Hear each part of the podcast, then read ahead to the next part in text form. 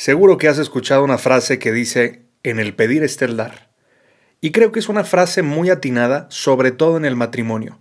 Y en este episodio te explico por qué.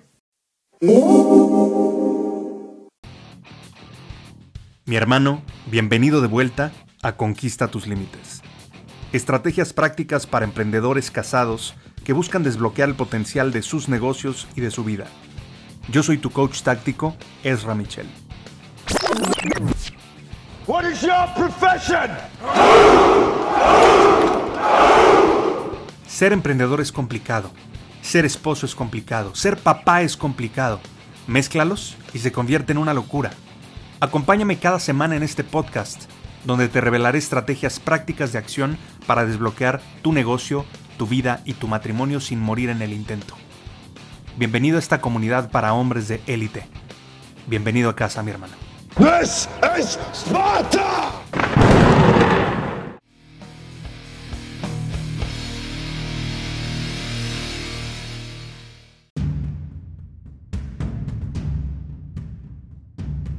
Gerardo y Mariana, una pareja muy interesante con la que trabajé hace tiempo. Te puedo decir que, pues él, siendo emprendedor, chingón, visionario, innovador, una persona verdaderamente comprometida con lo laboral.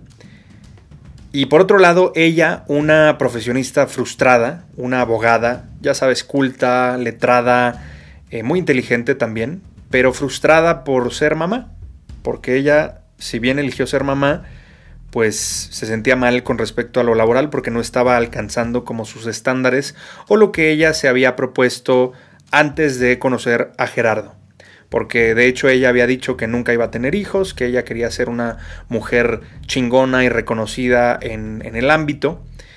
Sin embargo, pues conoció a Gerardo, se enamoraron, se casaron y posteriormente entre los dos decidieron tener una niña. Que bueno, no sabían que iba a ser niña, pero fue niña después. Y con esta situación te puedo decir que empezó a agravarse el tema. Empezaron a, a discutir más seguido, él pues obviamente trabajando muy duro para sacar su empresa adelante, una empresa que le producía ciertas, pues ciertas cosas plásticas, ciertos elementos plásticos a los autos. Estaba muy metido en esta cuestión de la industria automotriz y demás. Y le iba bastante bien económicamente. Pero el problema es que se la pasaban pues peleando, frustrados los dos, eh, se empezaban a hablar pues muy golpeado, como decimos aquí en México, se hablaban muy mal, con, un tono a veces sarcástico o con tonos eh, poco amigables, digamos.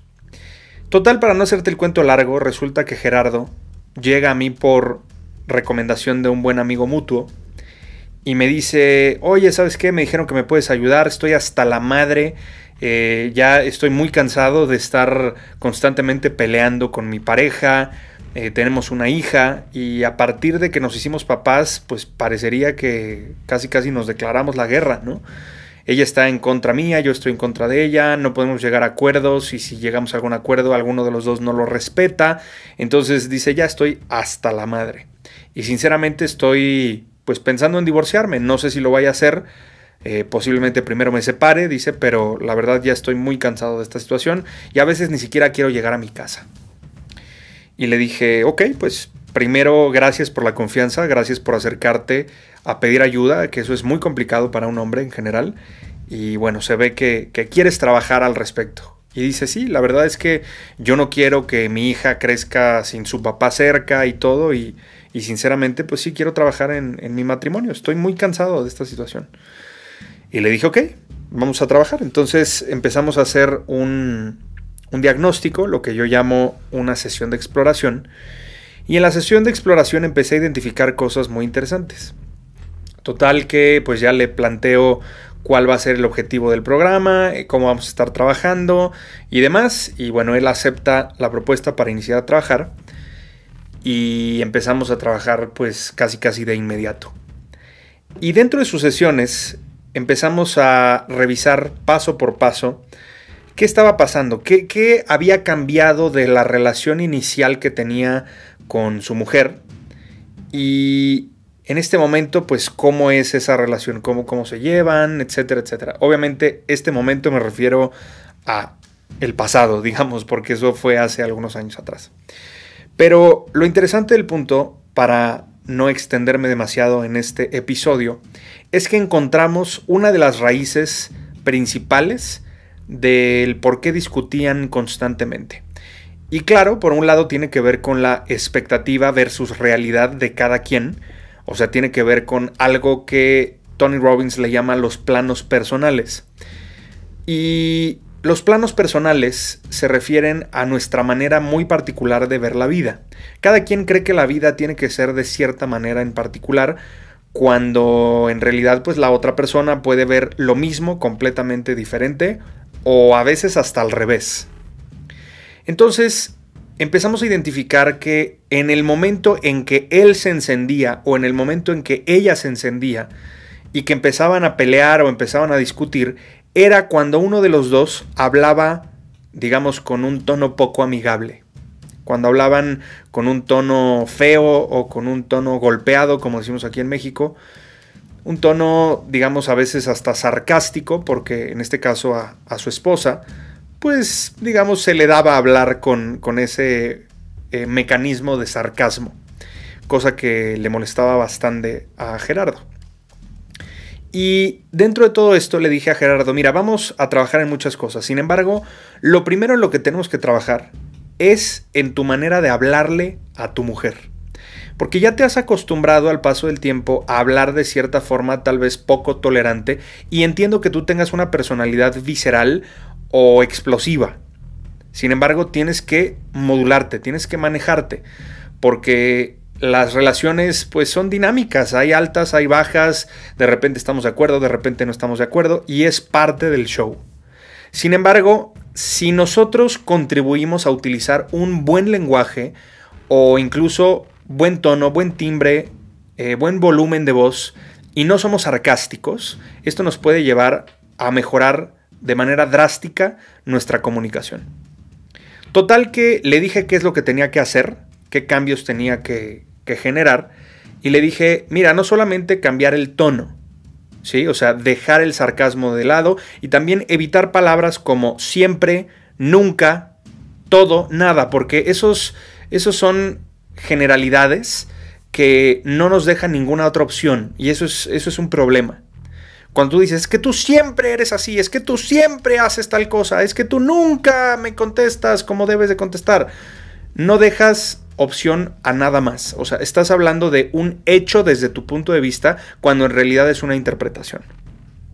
Entonces, el hack que te quiero dar el día de hoy que tiene que ver con tu comunicación y no solamente en tu matrimonio, también tiene que ver con tu manera de comunicarte con toda la gente alrededor con tus colaboradores o con incluso amigos o lo que sea. Tienes que tener muy claro todo esto que te estoy diciendo.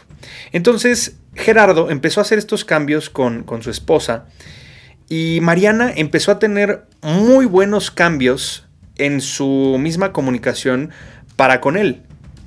Y bueno, para no seguirte haciendo el cuento más largo, una semana después llega Mariana conmigo a mi oficina porque también empecé a trabajar con ella de manera, pues digamos, un poco indirecta, pero empezamos a trabajar también. Y llega conmigo y me lleva una botella de vino, que por cierto fue un vinazo, me encantó el, detalle. Y tenía como una cartita hecha a mano. Y me dice, no la leas hasta que me vaya, que me da pena, que no sé qué. Bueno, total que me la llevó para agradecerme el hecho de que su esposo estuviera teniendo cambios tan positivos en tan poco tiempo. Y bueno, yo le agradecí a ella por la confianza, le agradecí por el detalle y demás. Y cuando me meto a mi oficina, abro la cartita y la cartita decía, Ezra, no tengo cómo agradecerte yo le pedía a Dios que llegara una persona como tú a nuestra vida, que nos ayudara, que nos diera luz en el camino y llegaste por alguna razón y muchísimas gracias y me decía cosas como muy bonitas, pero muy agradecida por lo que estaba pasando entre ella y, su esposo. Y la siguiente sesión, que fue dos días después de este regalo que me llevó su esposa, veo a Gerardo en sesión y le digo, oye, brother, pues a ver, cuéntame, ¿qué, fue lo que hiciste? Porque En, en, la sesión anterior a esto yo le había dicho que hiciera a su esposa una prioridad. ¿Sí? Y por otro lado, que por supuesto empezara a cambiar su manera de hablarle, su manera de dirigirse a ella.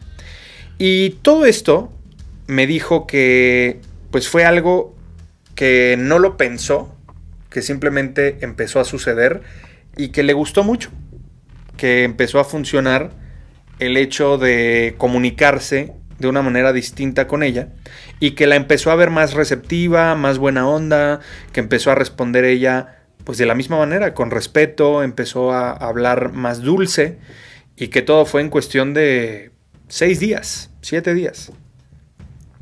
Entonces empezamos a hablar del tema y me dice, pues lo único que hice fue que en lugar de contestarle como usualmente le contestaba, como yo impaciente y demás, dice, me ayudó mucho empezar a entrar a la meditación y estoy meditando mucho, estoy respirando como me dijiste, como me enseñaste y bueno, eso me ha ayudado a manejar mucho mi temperamento, pero sobre todo entender que si tuve un, un día difícil o si tuve alguna situación complicada, que mi esposa no es la culpable y no tengo por qué llegarme a, desquitar con ella o que si ella ya está a la defensiva también es porque yo he contribuido con esa situación y simplemente me ayudó mucho ver que yo soy el responsable también de lo que yo he puesto sobre la mesa en la relación porque sinceramente no he puesto mi mejor versión sobre la mesa como lo platicamos la sesión pasada. Eso fue lo que me dijo Gerardo.